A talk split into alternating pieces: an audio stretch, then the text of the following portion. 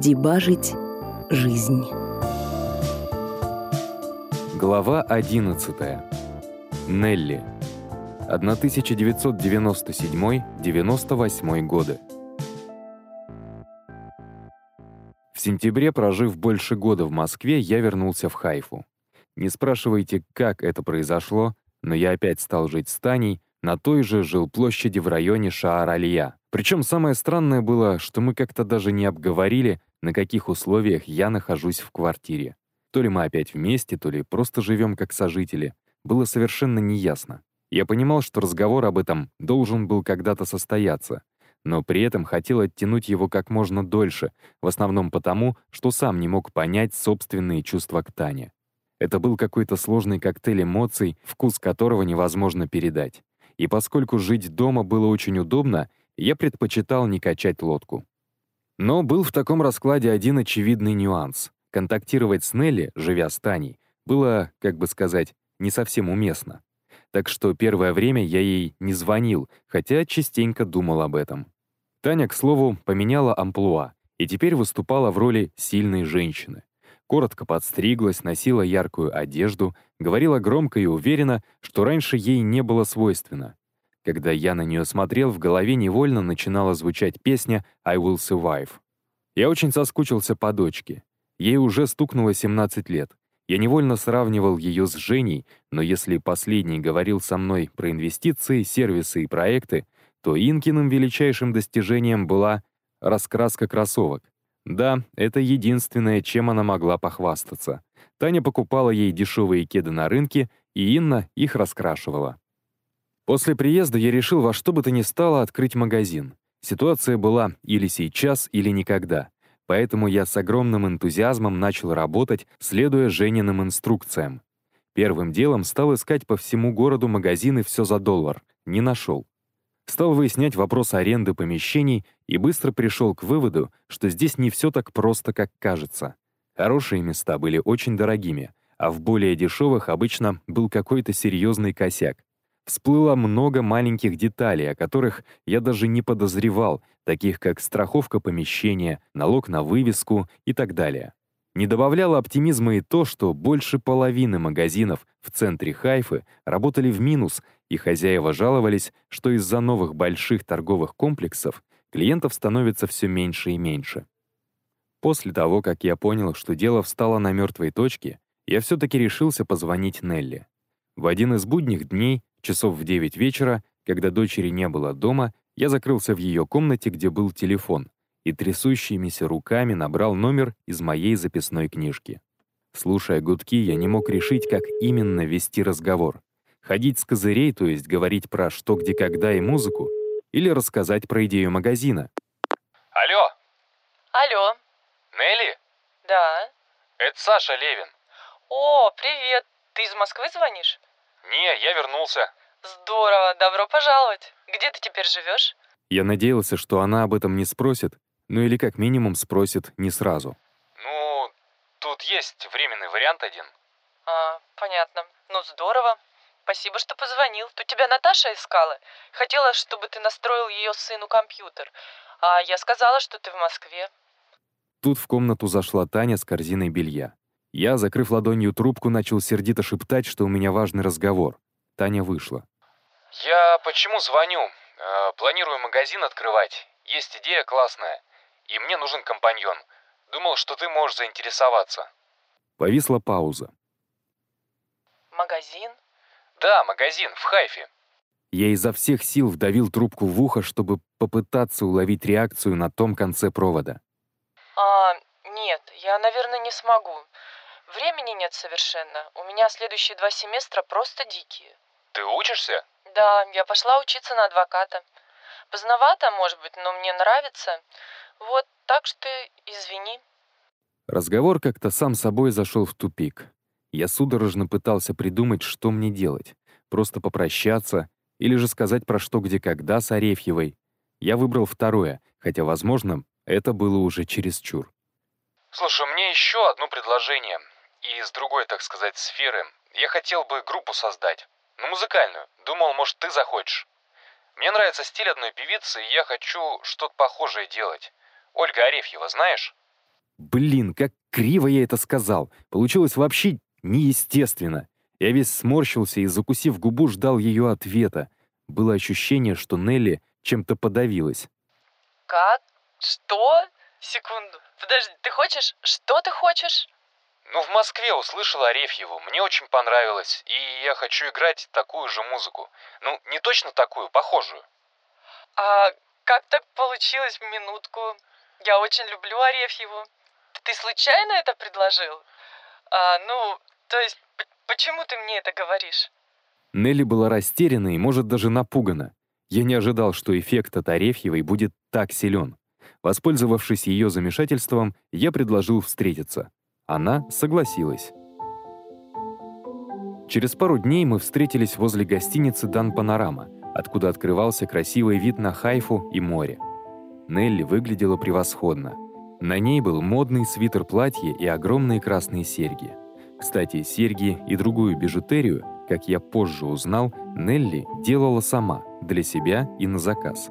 Она потом показала мне еще браслеты и колье. Я, в свою очередь, рассказал ей про свой план магазина и про мои попытки найти помещение.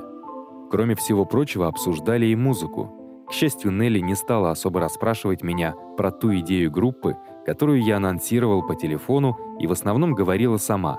Рассказала про любимых музыкантов и прочитала мне одно из своих стихотворений, которое мне не особо понравилось. Мы купили в Макдональдс по мороженому. «Я был в Питере», — похвастался я, — «в гостях у Андрея. Здорово. Ну и как тебе? Я был только два дня, красиво, конечно, но город не в лучшей форме, как и Москва, впрочем. Все торгуют, все мы везде. Грязно, но все равно мне очень понравилось. Вышел к Неве, и аж дух захватило. Я рассказывал еще какие-то впечатления от Питера, после чего Нелли спросила. «А ты Веру видел?» «Да, я у них ночевал. Мы чай пили. Еще познакомился с Володей, другом Андрея. «А, — обрадовалась Нелли, — я знаю его. Как он?» «В порядке вроде. Бодрый такой». «Да, он смешной мужчина. Мой папа его знал через Андрея. Он у нас, кстати, мотоцикл купил, когда мы уезжали». «Ого, здорово. А чем он занимается?» Просто чтобы поддержать разговор, спросил я. «Он журналист». «Журналист? На телевидении?» «Вроде нет. Раньше он для журнала писал. НЛО. Я смутно помнил какую-то газетку про НЛО, которую видел еще в 90-м, перед самым отъездом. Он работал на Кировском заводе, его оттуда уволили, и он стал уфологом, добавила Нелли. Уфологом? Да, исследователем УФО, то есть НЛО, ну и барабашек всяких. Пару секунд я осмысливал только что услышанное. Не хватало важной детали. «У меня странный вопрос», — сказал я, пытаясь не выдать волнения. «Ты не помнишь, в каком году он стал уфологом?» «О, не знаю. Примерно хотя бы». «Это важно? Единственное, что я помню, это то, что, когда мы отдыхали в Карелии, он уже писал для НЛО. Он готовил материал про ведьм. Это было последнее лето до нашего отъезда, то есть лето 90-го года». И тут я офигел. Володя писал про НЛО и разные аномальные явления как минимум с 90-го года, а в ноябре 91-го у сына его лучшего друга появляются воспоминания прошлой жизни. Не слишком ли странное совпадение? Я, по-моему, это не упомянул, но Володя мне не особо понравился. Его было очень много, и он был какой-то чересчур веселый, что ли. Не к месту веселый. Мысленно примерив Володю на роль сценариста и режиссера спектакля под названием «Женина вторая жизнь», я понял, что он вполне подходил. Пока Нелли рассказывала мне про сокурсницу, которая вышла замуж за палестинца, окончившего университет в Киеве, я продолжал думать о своем. Получалась курьезная ситуация. Ведь Женя подсказал удачный подход к Нелли, и это могло значить, что его история правдива – а Неля, в свою очередь, дала информацию, которая ставила эту же историю под сомнение. Мы еще посидели на лавочке в парке и поговорили о какой-то бытовой фигне, а когда стало темнеть, попрощались, и каждый пошел к своей остановке. После встречи с Нелли я чувствовал себя потерянным, причем по двум совершенно разным причинам. Во-первых, я никак не мог переварить новую информацию о Володе и понять, что мне делать в связи с этим. Во-вторых, Нелли не проявила никакого интереса ко мне. И это было хотя и ожидаемо, но очень обидно. Она была молодой, стильной и красивой, а я был в сандалях с носками. Когда в тот вечер я добрался до дома и поднялся на наш этаж, то с удивлением обнаружил у двери два чемодана. Первое, что я подумал, какие-то Танины родственники приехали в гости. Ну как-то слишком внезапно. И почему они оставили чемоданы на лестнице? Тут я узнал в одном из чемоданов наш, который мы когда-то нашли на свалке. Неужели Таня решила уйти из дома? Искренне недоумевал я. Открыв дверь, я прямо в прихожей увидел Таню, которая паковала еще какие-то вещи в большой синий пакет. «О!» — сказала Таня наигранно веселым голосом. «А вот и наш ухажер. Ну, как прошло свидание?» Пока я соображал, что ответить, Таня швырнула в меня полусобранный пакет. Бери чемоданы и проваливай нахрен отсюда, Дон Жуан вонючий!» Как она узнала? Хотя разницы не было. Может, подслушала разговор, может, Нелли рассказала.